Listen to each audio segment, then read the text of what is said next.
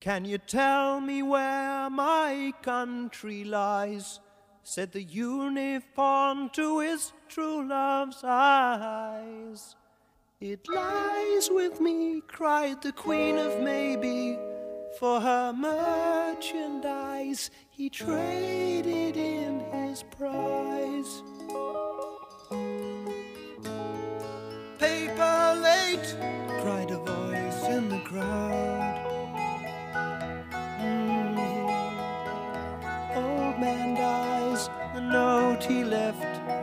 Was signed Old Father Thames. It seems he's drowned, selling England by the pound. ¿Qué tal amigos? Bienvenidos a 370, un podcast sobre música y reflexión. Les acompaña su coanfitrión Jimmy Andrade, acompañado de Javier Mariano Rubio, ¿qué tal? Y Rulo Ruiz.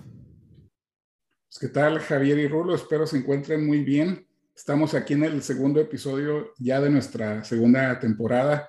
Espero hayan tenido la oportunidad de escuchar el primer episodio y nos hagan saber sus comentarios. Pero el día de hoy, antes de entrar de lleno al tema que vamos a tratar, les queremos platicar que tenemos a una invitada muy especial. Directamente de Guadalajara nos acompaña el día de hoy Lizzie Durán. Ella es conductora y creadora de un podcast que se llama Moonchild Radio, el cual lo pueden encontrar en Spotify y otras plataformas populares de podcast, al igual que nosotros y es una gran aficionada a la música. Entonces, ¿qué tal, Isi? Bienvenida. Hola, ¿qué tal? Muchas, muchas gracias por la invitación. Estoy muy contenta de estar aquí con ustedes. Aficionada también de su podcast. Te faltó decir eso. Ah, muy bien. Pues qué, placer. Así, así, que tú eres la que nos escucha. Sí. es una de las tres personas. Exacto. Yo me merezco playera para Navidad. Sí, muy bien, ya estaremos enviándola antes de, Navidad, pero eh, platícanos un poco de, cómo, eh, de, cuál fue tu historia como aficionada a la música, cómo te convertiste en, melómana, porque yo considero que, que, sí lo eres, te encanta la música y, me encanta seguir tu podcast. Platícanos un poco de eso y también cómo surgió la idea de, hacer eh, Moonchild Radio. Pues básicamente mi gusto por la música eh, fue como de una forma muy natural, por así decirlo. Viendo una película donde sale David Bowie, la música me atrapó muchísimo y eso me empezó a volver eh, como más creativa al momento de, de, que yo visualizaba la película y escuchaba la música. No sé, hacía como un... Eh, ¿cómo decirlo? Un escenario perfecto para, para culminar con mi imaginación, ¿no? Este, y así fue como empezó el gusto por la música y poco a poquito empecé a escuchar otro tipo de cosas en la radio. Eh, tengo un hermano que hace dibujos y cuando se ponía a dibujar escuchaba mucho rock y me gustaba mucho, o sea, de ahí fue como fue entrando, no fue algo que alguien me impuso o, o de cierta forma que me lo enseñaran así directamente. Fue las cosas que me atraparon, son las cosas que hasta el momento siguen. Yo tengo una, un amor por la música de el rock de los 70s, 60s, ¿no? Por eso yo creo que el rock progresivo para mí es algo tan importante. Creo que es la música que tiene muchos más elementos y, y cuando empecé a escuchar rock progresivo ya como tal, empezando a desmenuzar los elementos de la música, creo que eso es lo que me volvió mucho más sensible a todo lo que escucho y también más exigente al momento de escuchar algo.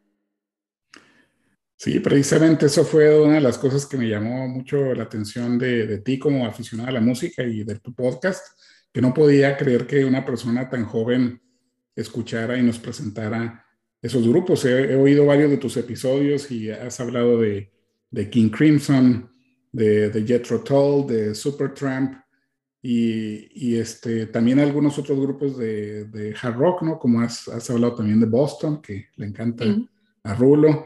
Y ahora en tu segunda temporada, que también acabas de iniciar casi al mismo tiempo que nosotros, eh, de iniciar de nuevo tu podcast, eh, hablas de Camel en tu primer episodio y luego de Leorn en el episodio más Sí. reciente. Y otro gusto que compartimos tú y yo es este nuestro gran amor por Marillion, ¿no? Esa, esa Uh. gran banda. Sí, Que también Sí. aquí Javier este, eh, comparte ese gusto con nosotros y Rulo nomás nos ve de manera rara. Se juntaron, se juntaron Pancho con su Lupita, sí. Sí, Marillion es una banda que me parece muy sensible. Eh, creo que la parte más sensible ahorita es el- el- la guitarra de Rotary y la voz de Hogarth. Creo que hacen una fusión súper bonita, súper bonita. Tuve la oportunidad de ver a los dos en vivo y, Sí. ¿Verdad? Es, exacto. ¿Y sabes qué le agregaría? Las letras también. Las letras Sí. de Hogarth que son bellísimas. Y vaya. Sí, bueno, ya vamos a, a callarnos porque luego Rulo termina por, No, por no, no, para nada. la, la garra. Para De- nada. Lo de que Geeks pasa es no que nos baja. sí son, sí son geeks, pero no, lo de Marillion es simple, simple y sencillamente porque yo no soy tan fan de Marillion. Me encanta Marillion, pero no, o sea, ni siquiera puedo decir que soy fan de Marillion porque no, es como cuando conocí a, antes de conocer a Jimmy yo pensaba que era fan de Rush y, y no, pues ya dije, no, pues no, no Sí, soy yo fan de también me Rush. sentí así como miserable, pero pues ni modo. Muy bien, pues ahí compartimos entre todos y quizá hablemos de Marillion más tarde, no lo sabemos. Y en algún momento tenemos que hablar muchísimo más de Marillion de manera dedicada. Pero, pues bueno, pasemos a, ahora sí al tema que vamos a tratar esta noche y precisamente aprovechando que tenemos a Alicia aquí. Hoy vamos a hablar de los primeros tres álbumes de rock progresivo.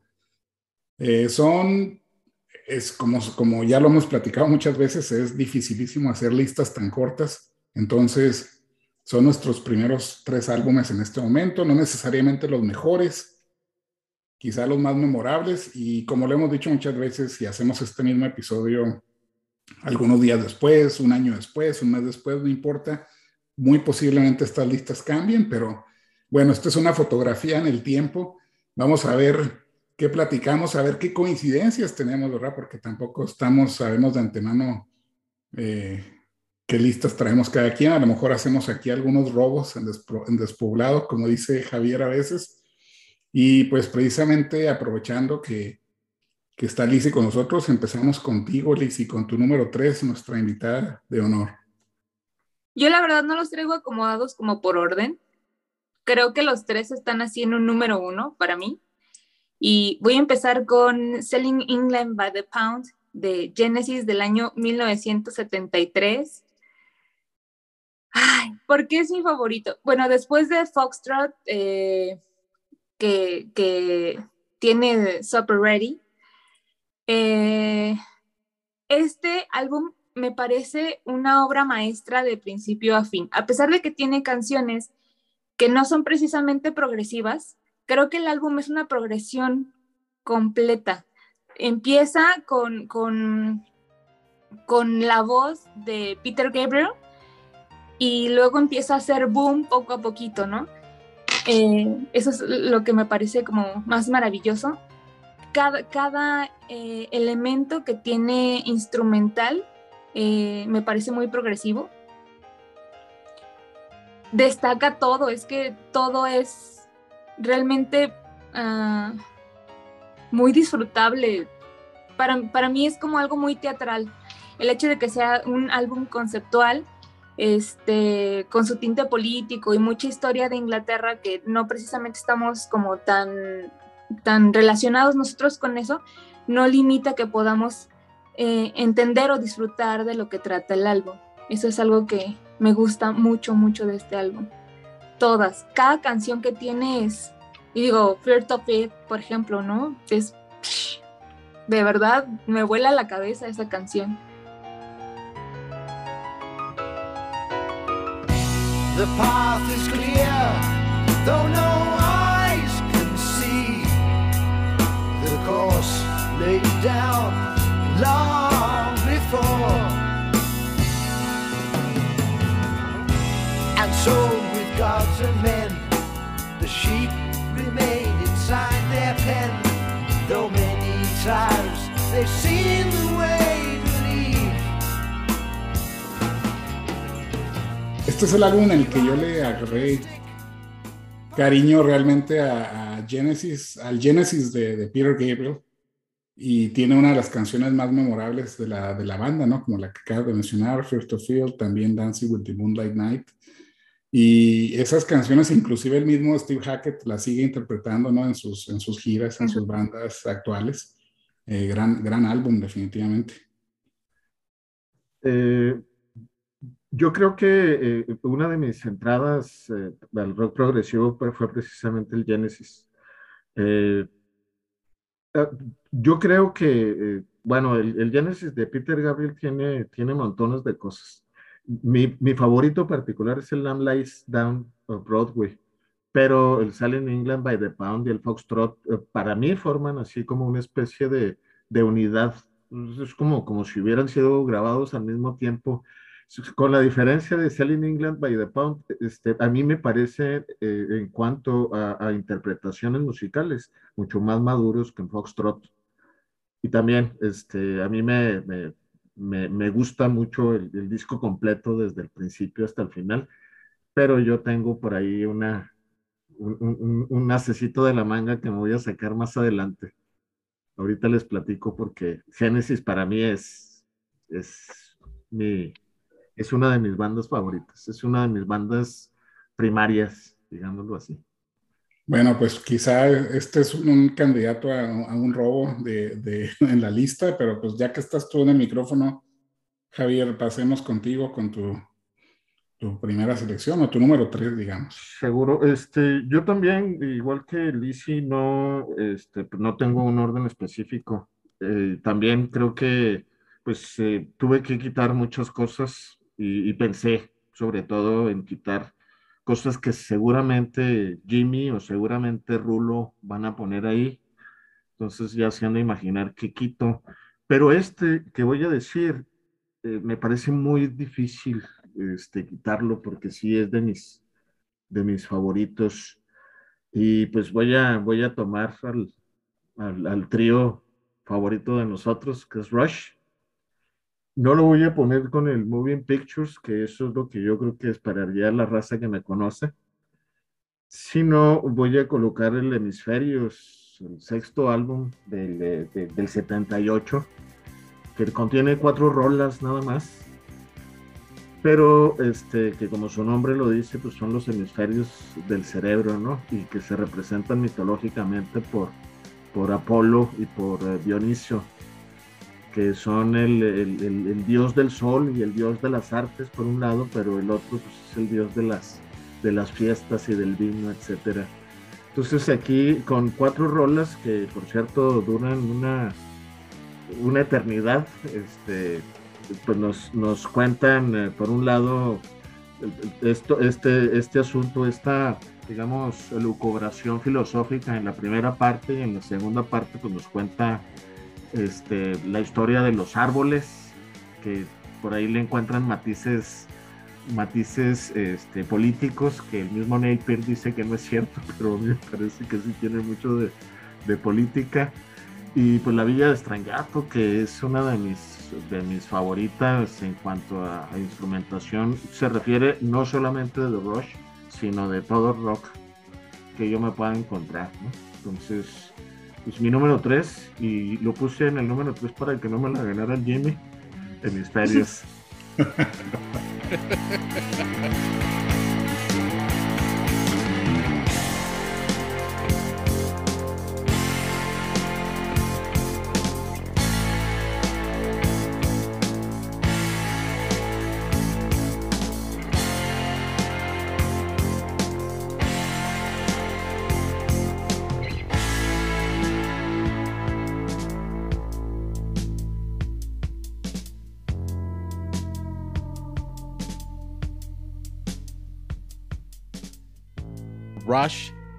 para mí es, es una de esas bandas, eh, como lo mencionaba ahorita Jimmy al principio, que, que a mí me enamoraron desde la primera canción, eh, como Boston. y, Rush, cuando a mí, mi, mi vecino, alias el Cucho, me prestó ese cassette de Fly By Night. Fue así, amor a primera vista. Eh, lo escuché no sé cuántas veces la primera noche que lo tuve en mis manos y me enamoró definitivamente. O sea, fue, fue eh, mi descubrimiento de la banda y quería saber más de ellos y me encontré con que era el segundo álbum. Este, esperaba con ansias este, tener más de ellos porque yo lo encontré, es del 75, si no me equivoco. Este, yo lo encontré por ahí del 83, una cosa así. Entonces, este, para mi suerte, había varios álbumes más que podía escuchar. Y yo solo recuerdo que, ese álbum lo escuchaba, lo escuché, bueno, ese, ese cassette lo escuché no sé cuántas veces de pe a pa y me gustaba todo completito, todo completito. Y de ahí fue mi, mi amor. Ahí caí, caí enamorado de, de Rush. Jimmy. Sí, pues otra excelente selección continuando con, la tradición de, Rush. Tú te fuiste un poquito eh, más, atrás, quizás con un, un, este, un Rush más, más básico, pero es un álbum muy importante porque es el primero donde llega, nos presenta Neil Peart en la, en la banda y ya empiezan aquí a mostrar esos tintes progresivos de influencia de, de canciones largas, como Vitor, ¿no? And the Snow Dog, ¿no? Que está dividida en, en, cuatro partes, que es una de las características del, del, rock progresivo. Ahorita que hablabas un poco sobre tu tendencia, el tipo de, de, de rock al que más te, eh, te, orientas, a final de cuentas el rock progresivo, los que somos aficionados de ese subgénero, quizá podríamos decir que es el, su género más controversial, porque ni nosotros mismos nos ponemos de acuerdo qué es y qué no es, ¿no? Entonces, eh, muchos se van por el lado de la exploración musical, eh, muchos por el lado de los conceptos, de los temas, de las letras, de la longitud de las composiciones. Inclusive, aunque no lo crean, el término progresivo nos evoca una apertura, una libertad, una flexibilidad, pero también entre los fans del rock progresivo hay ortodoxos, ¿no? Que si no tiene melotron no lo consideran progresivo y, y, si no tiene canciones de más de 15 minutos tampoco lo es. Entonces, podemos entrar en esas discusiones, pero... Sinfonías. Pero, sí, pues de hecho Rush nos encanta porque fue una de esas bandas que, que nunca las podíamos... Eh, encasillar. Encasillar en un solo género, pero definitivamente uno de los grandes exponentes del progresivo.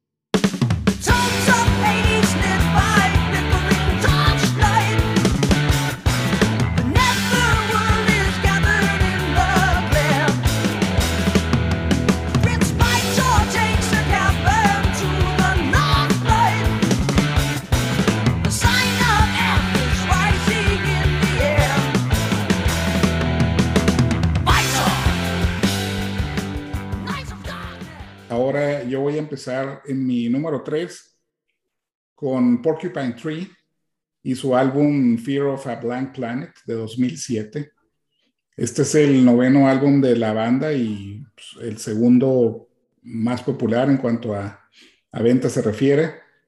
En mi opinión, este es el álbum que presenta la alineación en su momento más intenso y yo creo que en la, en la cúspide de esta alineación en particular y todavía muy enfocados como Porcupine Tree porque es lanzado precisamente un año antes de que Steven Wilson decida eh, combinar carrera de solista y Porcupine Tree. Entonces todavía encontramos aquí un Steven Wilson muy enfocado y no tan distraído, ¿no? Por lo que quiso hacer después.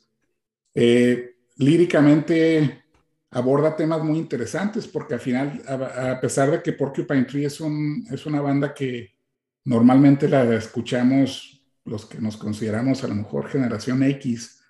Eh, habla de los problemas de desarrollo ¿no? entre los adolescentes. Me parece un tema muy importante hoy en día, en particular el desorden bipolar y, el déficit de atención.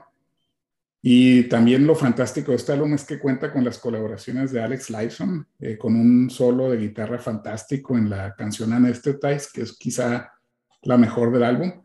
Y también Robert Fripp haciendo algunos arreglos sónicos en Way Out of Here.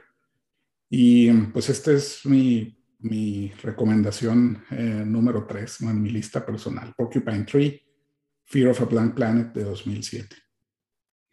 Creo, creo que de este álbum eh, precisamente son las colaboraciones uh, lo, que, lo que siento yo que lo vuelve como tan poderoso, ¿sabes? El hecho de haber mezclado eh, el concepto que traía otro músico de, de, de, otras bandas que son muy buenas, es lo que, lo que hace que el, el álbum se sienta así. Creo que tiene una energía diferente gracias a esas colaboraciones. Sí. Sí, de acuerdo. Y ese solo de Alex es memorable. Sí. sí.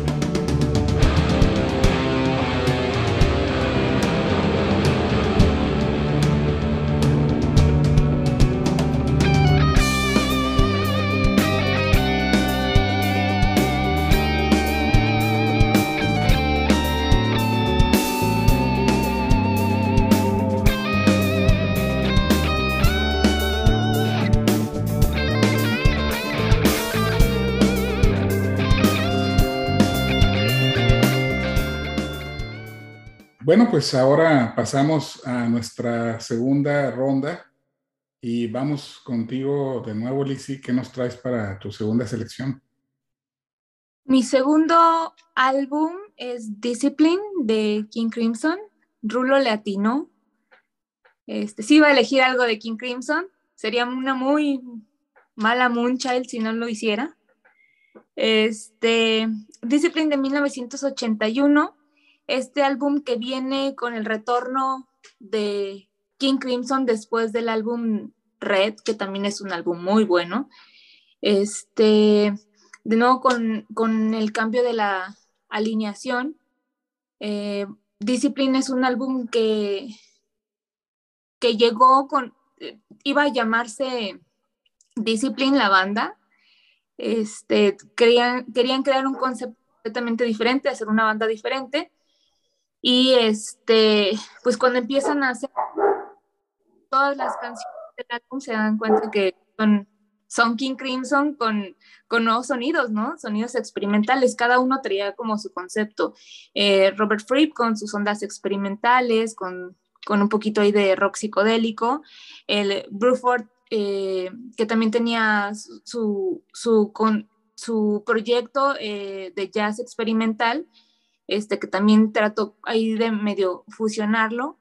Este, Adrián Belú, que también andaba en, cuestiones de rock experimental, y pues Tony Levin, que siempre ha sido un sensible, ¿no? Entonces, eh, el álbum me parece eh, vertiginoso cuando inicia, tiene partes así con muchos elementos que son difíciles como medio de cachar al, al primer momento que lo escuchas, pero uh, también tiene partes que son como muy sensibles, que siento que se adhieren súper bien cuando, cuando las estás escuchando, creo que, que alcanzan a tocar tu fibra sensible y a producirte algo muy especial.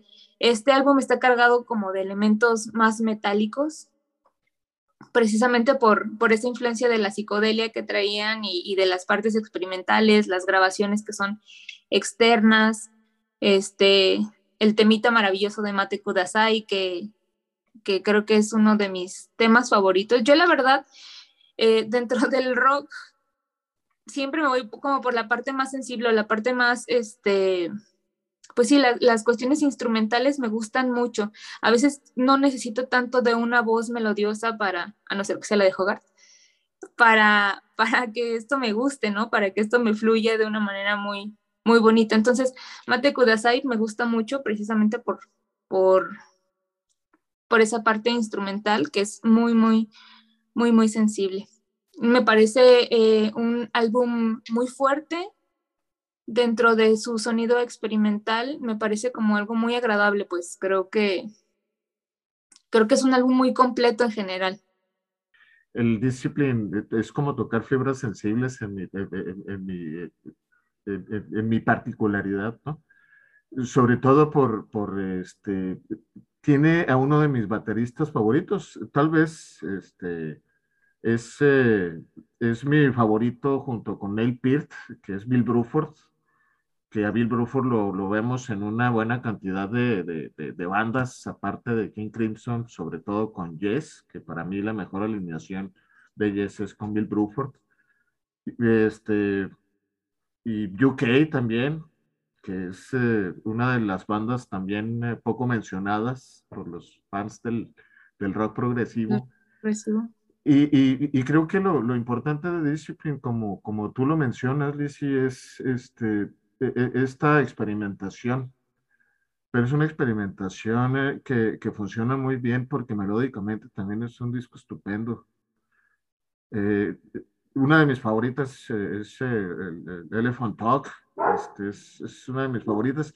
Yo no, hasta hace poco que supe cuáles eran los instrumentos que estaban tocando en, en, en esta rola, este, que se me hace complejísima en todos los sentidos y, y tiene una letra este, políticamente incorrecta, que, pero, que por eso precisamente me, me fascina, ¿no? Este, no, pues qué buena selección del, del Discipline de King Crimson.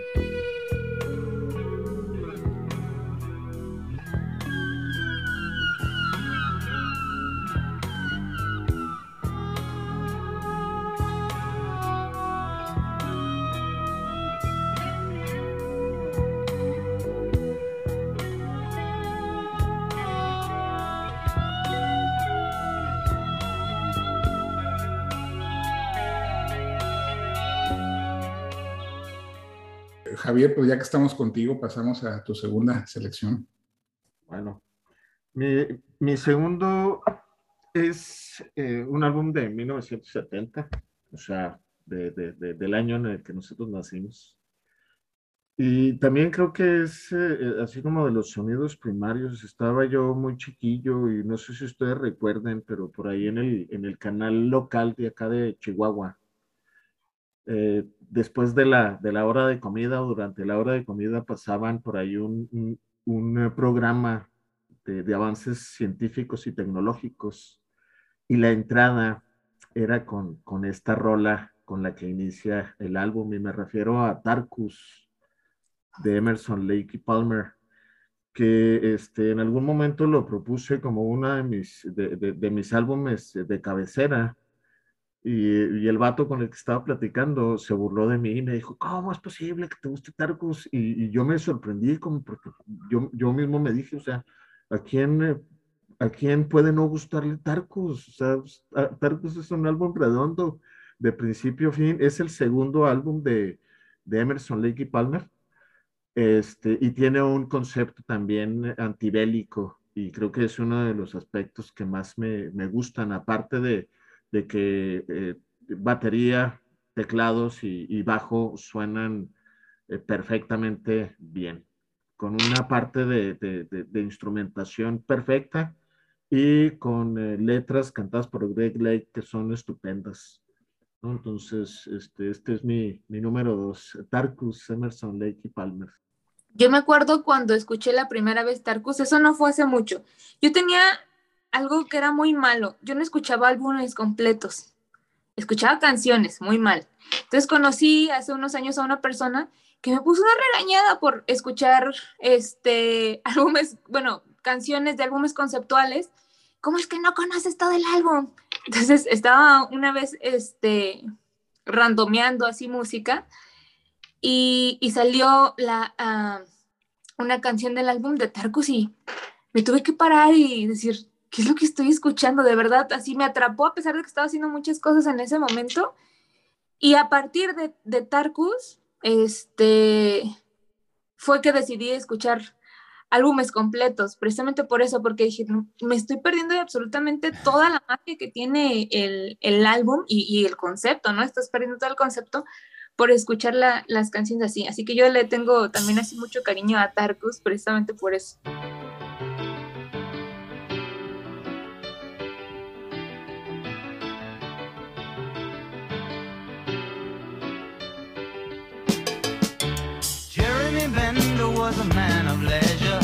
biggest pleasure in the evening sun. Laid him down in a bed of roses, finally decided to become a nun.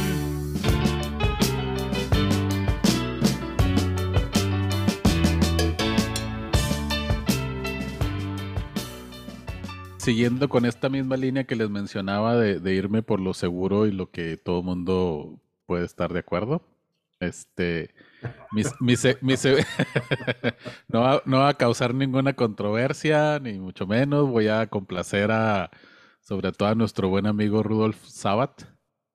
Este, eh, y voy a mencionar este álbum que es, que es, es uno de los álbumes icónicos, creo yo, de, de, de esta banda y que y, y es el álbum de Left Overture de Kansas del año siguiente de, de mi otra de mi otro amor de Fly By Night, que este es del, del 76 y que contiene yo creo que la canción más, más conocida de Kansas, precisamente eh, Wayward Son o Carry On Wayward Son, su, su nombre completo.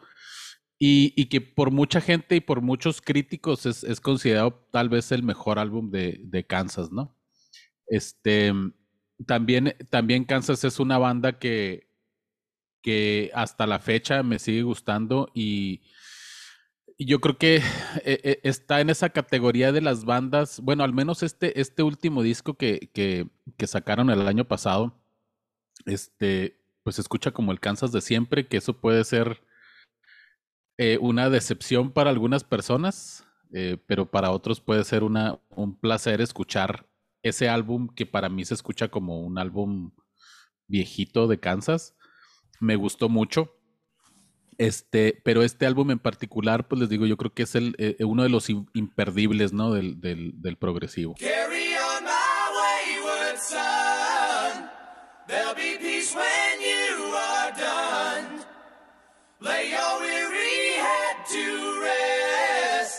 Don't you cry no more.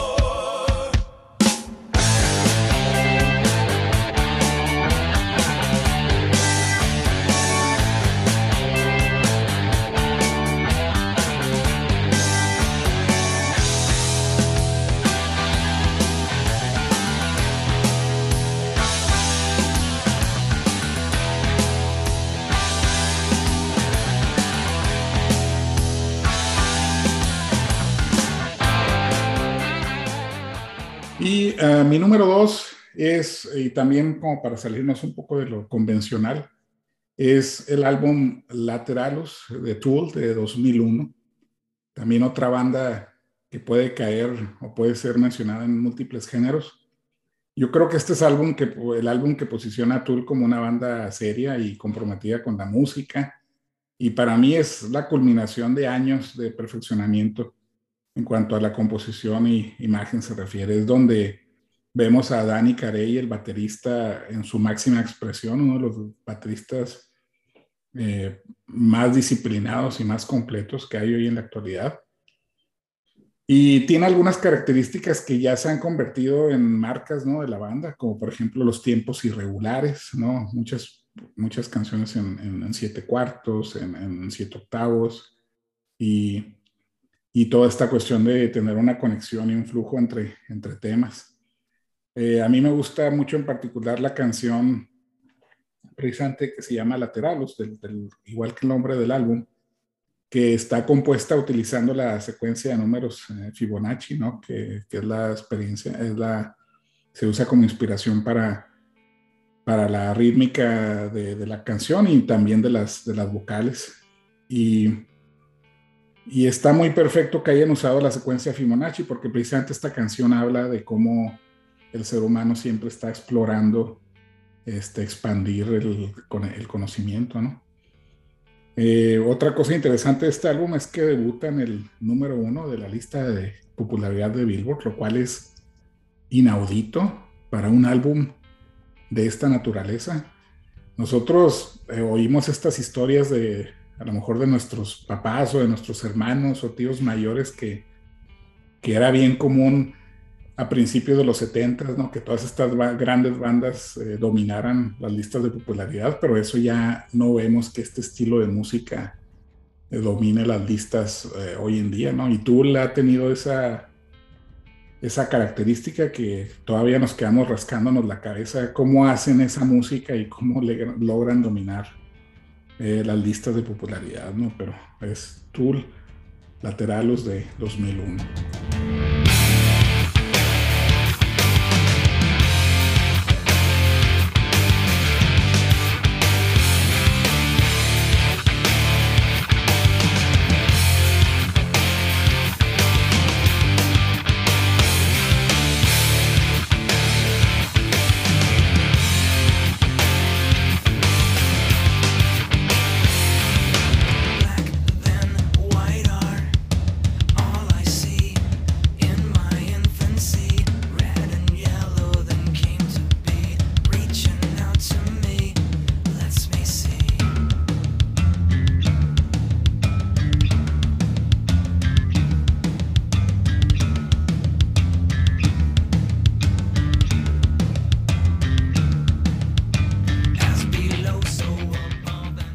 De nuevo contigo, Lizzie, a tu última selección.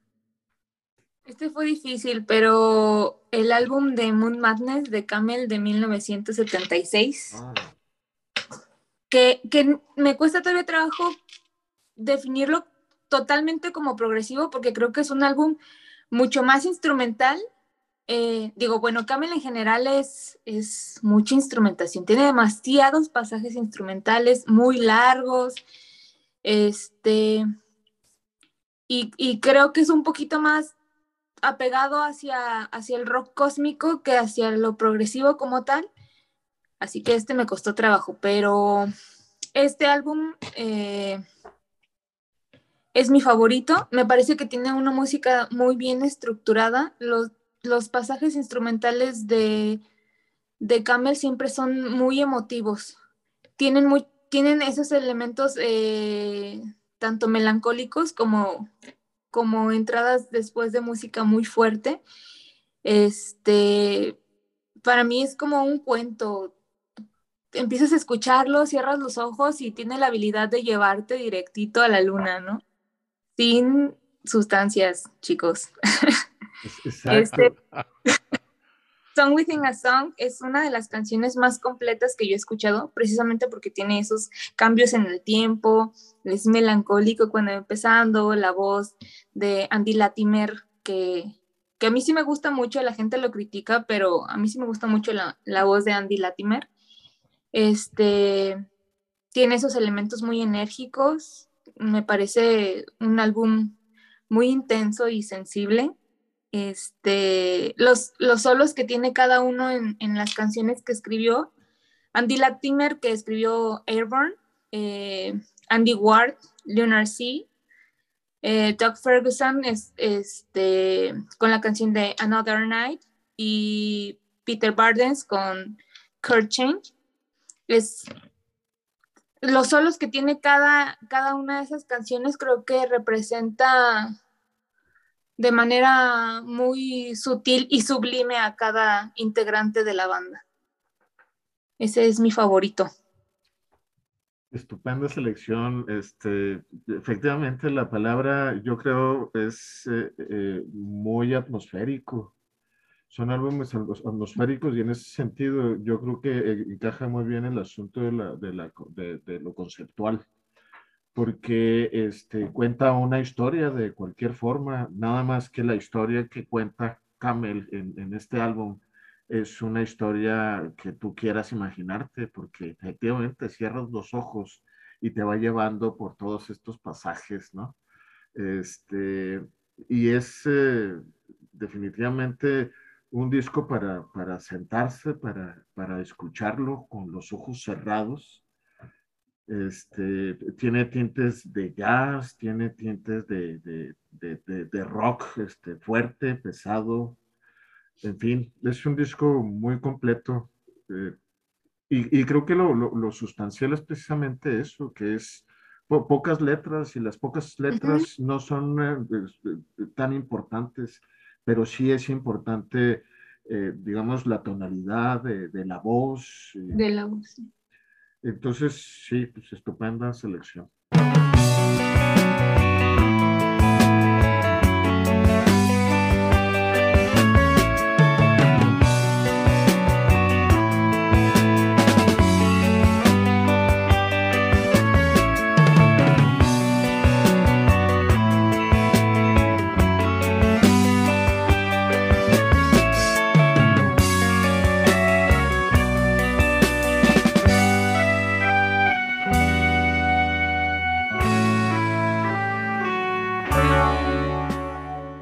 Buena selección, Lizzie. Y precisamente recordándole a todos que escuchen a, a Lizzie en Moonchild Podcast.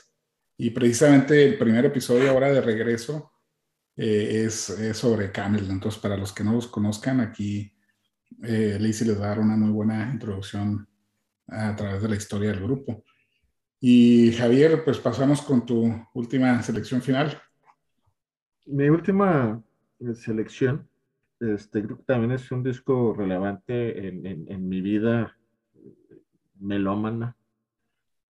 Es un disco de 1977. Eh, es un álbum en vivo. Para la raza este, que desprecia al Genesis con Phil Collins, pues este, les presento el Second South. Este, es un álbum para mí muy importante, también en mucho porque eh, no tenían un, un, vocalista, entonces como no tenían un vocalista, pusieron a Phil Collins, que era el que generalmente hacía las segundas en los álbumes eh, con Peter Gabriel, pero pudieron ponerlo como vocalista porque en una, en una sesión de estudio con su buen amigo Bill Bruford, que este, pues estaba desempleado de alguna manera, le, le dijo que él echaba la mano con, con, con la gira para que este, él pudiera cantar.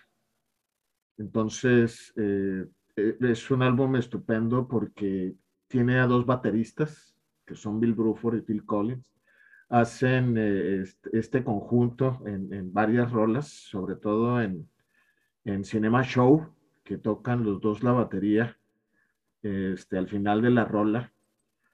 Y, bueno, contiene básicamente este, parte del, repertorio importante de, de, Genesis con, con, Peter Gabriel, nada más que con la voz de, Phil Collins, y aparte agregan las, las rolas de, del Wind and Watering, que también es uno de mis álbumes favoritos, porque como dicen, este, Genesis no vale la pena si no está Peter Gabriel, pero este, nuestro buen amigo Jorge Maldonado afirmaba que la pérdida total de Genesis fue cuando se fue Steve Hackett.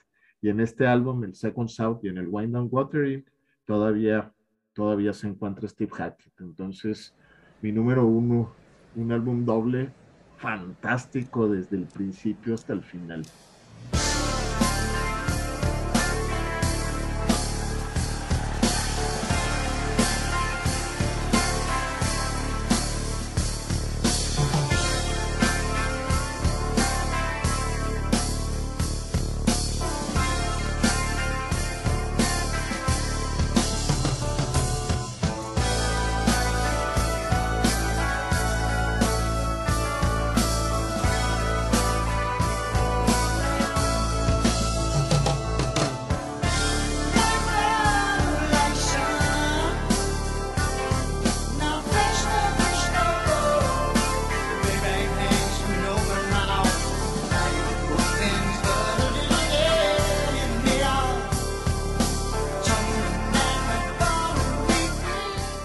Bueno, eh, Rulo, eh, pasamos eh, con tu última selección. Bueno, pues qué bueno que no me, no me hicieron robo en despoblado porque este, me hubiera quedado a pie. Y, y debo mencionar también que, que, mi, que, mis tres álbumes son literalmente mis tres primeros álbumes de progresivo. O al menos puedo decir que son los tres álbumes que me atraparon y que dije, estos significan algo para mí. Y, este tercer álbum, eh, pues finalmente es, de una de mis, bandas favoritas. Eh, no, es mi, no es necesariamente mi álbum favorito de ellos, pero es el primer álbum que escuché, que es la coincidencia con los otros dos. Y estoy hablando de The Wall, de Pink Floyd. Y este, eh, hablando de sustancias, pues yo creo que este no, no hay nada como, como escucharlo este, con la influencia de alguna sustancia. Y yo creo que el, el concierto de que tuve la suerte de, de, asistir de Pink Floyd, que fue la gira de, de Pulse. Division este, Bell, ¿no? De Division Bell, sí. Este, yo creo que es, es el concierto donde me ha tocado que se ha quemado más hierba que ningún otro concierto, la verdad.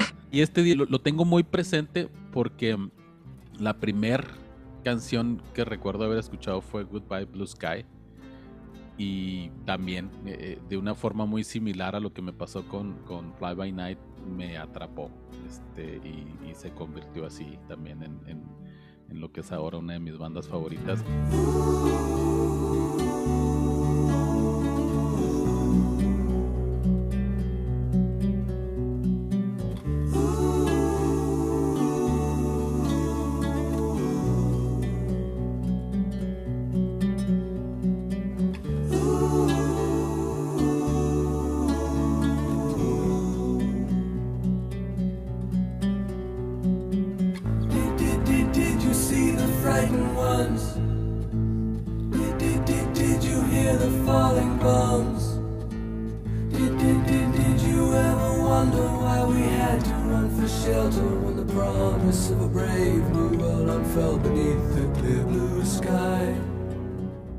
Bien, pues eh, cerramos la- las listas con, con mi número uno y para continuar molestando a los puristas, eh, como, como han estado viendo, no, no seleccioné, digamos, eh, muchos de los, de los, ninguno de los clásicos. Y este último que voy a presentar, pues sigue cumpliendo con esa característica. Y lo que yo quiero recomendar y proponer aquí como mi número uno es Afraid of Sunlight de Marillion de 1995. Este es apenas el, bueno, el octavo álbum de, esta fantástica banda británica. Es un álbum muy atmosférico y, y no es un álbum que se considere conceptual, sin embargo tiene una cierta coherencia en los temas, no nomás en lo musical, sino en las letras. Me encantan estas letras de este álbum porque abordan el tema del, del rey caído, ¿no? Del héroe eh, caído, donde se examina un poco el lado destructivo de las celebridades y el estilo superfluo, ¿no? De, de- de- de la fama. Y nos remonta un poco a los casos de O.J. Simpson, ¿no? De Elvis Presley, Kurt Cobain, Michael Jackson, Hogarth. Habla un poco de cómo esos eventos trágicos no lo, lo inspiraron un poco en algunas de las letras, sobre todo está muy reciente lo de, lo de Kurt Cobain.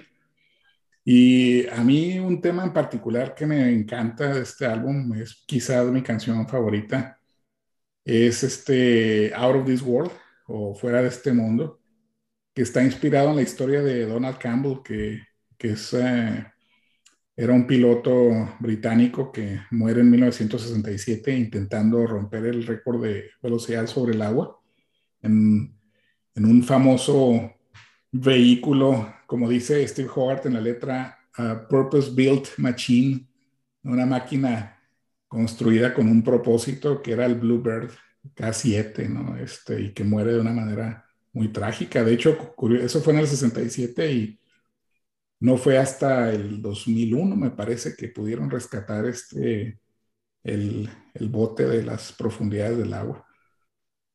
Eh, este es el primer álbum de Marillion que no llega a los primeros 10 de sus listas de popularidad después de haber gozado algunos álbumes de éxito.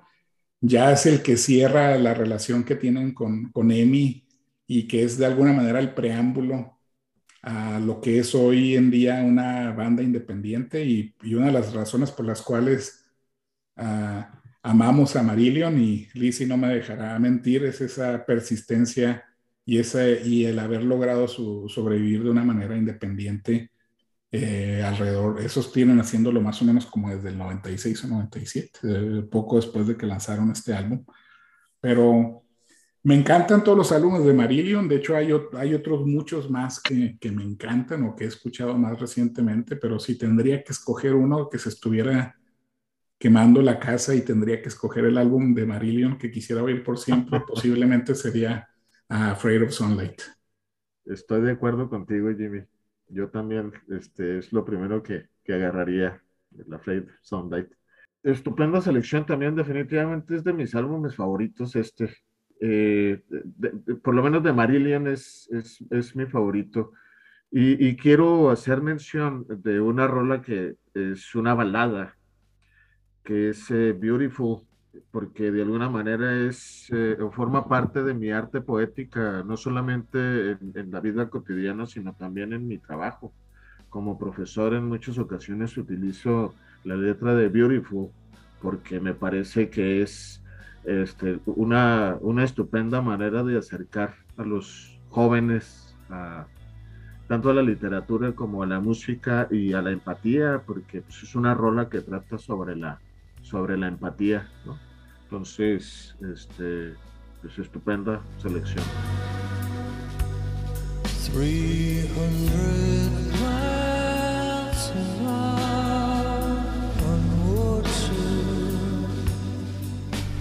in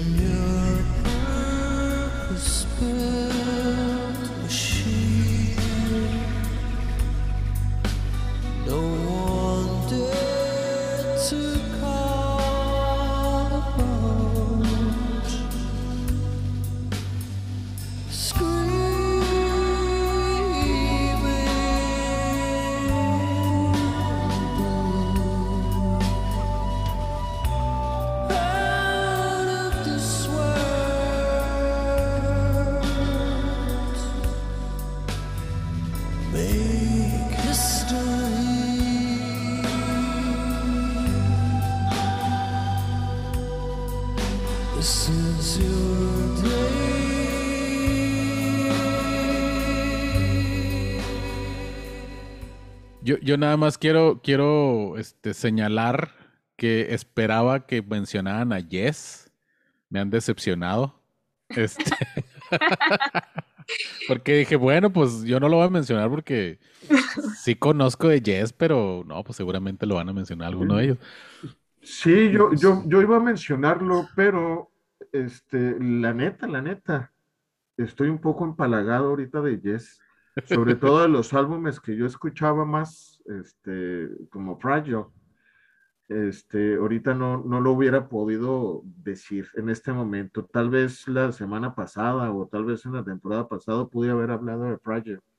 O pude haber hablado de Drama, que también es un disco este, muy mugroseado por, por, por los fans de Yes porque no está John Anderson, pero es un discazo, ¿no? Este, ese lo, lo quité como quité el Dark Side of the Moon, que también es no solamente de mis favoritos en rock progresivo, sino mi- uno de mis favoritos en, en, en general, ¿no? No, y, y tienes razón, o sea, siempre que hablemos de rock progresivo, al menos la trifecta eh, tiene que estar ahí mencionada y es King Crimson, que ya, ya se mencionó, eh, por Lizzie y Genesis, tanto por Lizzie como por Javier, y Jess nunca puede faltar. Obviamente nos faltó Close to the Edge, que en muchísimas listas de álbumes de rock progresivo, Close to the Edge es quizá el considerado número uno, ¿verdad? En cuanto a, favoritos. Lo pudimos haber mencionado cualquiera de nosotros. Yo también algo parecido a, lo que dice Javier, no me deja de, agradar Jess y es una de mis bandas favoritas, pero quise irme un poquito por lo menos convencional. Pero si Y- habría que mencionar algo de Yes, sería Fragile, sería Close to the Edge. Inclusive este Yes experimental de los 80s que muchos puristas odian es muy, muy interesante. El del 90-125, el Big Generator, es, es- son, son grandes álbumes también. Sí, es- esos, por ejemplo, esos álbumes, eh, eh, es, esa, dupla de álbumes, eh, a mí no me gustaban, pero los he escuchado últimamente y ahora me llegan a gustar incluso más que con, esta época primaria, ¿no? Y eso creo que tiene que ver con, con el, con el mood, con el, digamos, con la situación en la que se encuentra uno en determinado momento. Que ya estás viejillo, por ejemplo. No, no- Es- no lo, Puede ser una de las razones. No lo quería decir de esa manera, Rulo, pero igual como, como somos de la misma edad, te pusiste un balazo en el pie. Yo, yo tenía como mi lista, porque, porque bueno, voy a hablar de, de las cosas comerciales, ¿sí? Voy a hacer una lista aparte con discos que probablemente no pudieran mencionar. Sí tenía Close to the Edge de Yes, tenía Brave de Marillion, porque también la primera opción sería Afraid of Sunlight. Este. Y tenía Tormato de Yes, que creo que es un álbum que, que la gente lo tiene muy menospreciado, pero es Sí, bueno. Es un álbum ninguneado, eh, fantástico y no sé, muy eh, odiado por muchos, pero De acuerdo. ¿Que hay otro, hay otro descarte que ustedes quieran, quieran mencionar?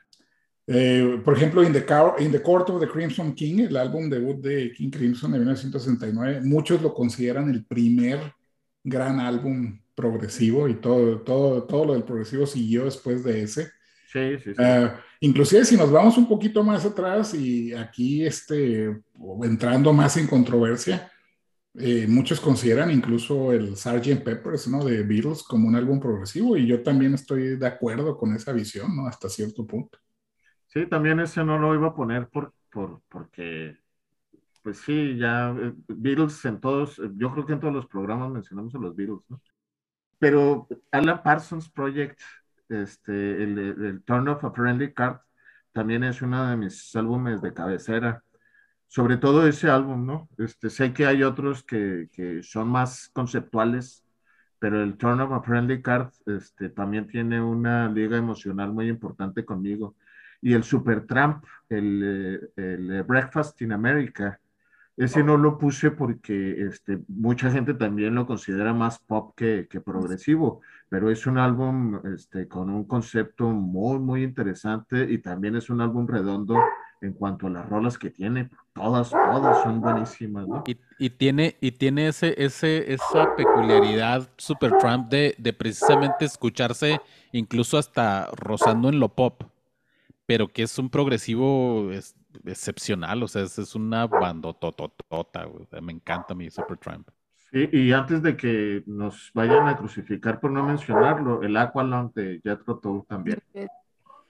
Sí, de acuerdo. Sí, hombre, podemos eh, seguir hablando de progresivo toda, toda la noche, pero esperemos si esta selección de, de co- corta, de, pues en total fueron 12 álbumes, eh, les hayan gustado a algunos de ustedes, a lo mejor les hayan llamado la atención para ir a buscarlos, ya sea en formato físico o en formato digital, en cualquiera de, las plataformas de streaming. Y pues bueno, eh, qué, qué buen programa, qué gran gusto tenerte, Lizzy, como invitada. Y me gustaría que, que nos dijeras eh, si, dónde te puede encontrar la gente. Ya, ya hablamos de buscar Moonchild Podcast en Spotify y otras plataformas, pero no sé si quieres mencionar otras plataformas o tal vez tus redes sociales para que te sigan. En Twitter estoy como Liz- arroba Lizzy Durán. En Instagram estoy como arroba Moonchild Radio. Este, y en Facebook también estoy así como Lizzy Durán. Lizzy con doble Z, doble I latina. Porque tengo un toque. Ah. Ok, es, fue una, una muy, muy, muy grata sorpresa, ¿no? Sí, mis, Eh, mis re- mis respetos, Lizzy, este, eh, la verdad es que eh, no, no esperaba tu amplio conocimiento. Uno de los mejores placeres de la vida es platicar con otra gente de lo que a uno le gusta. Exacto. Y, Claro. aparte, y, y- y entender que, hay diferencias, nos influenciamos unos a los otros, nos, recomendamos. Bueno, Lizzy, espero esta no sea la, última vez, a ver si encontramos la oportunidad de colaborar en otros podcasts. Entonces, eh, gracias a todos por su tiempo y nos vemos en el siguiente episodio.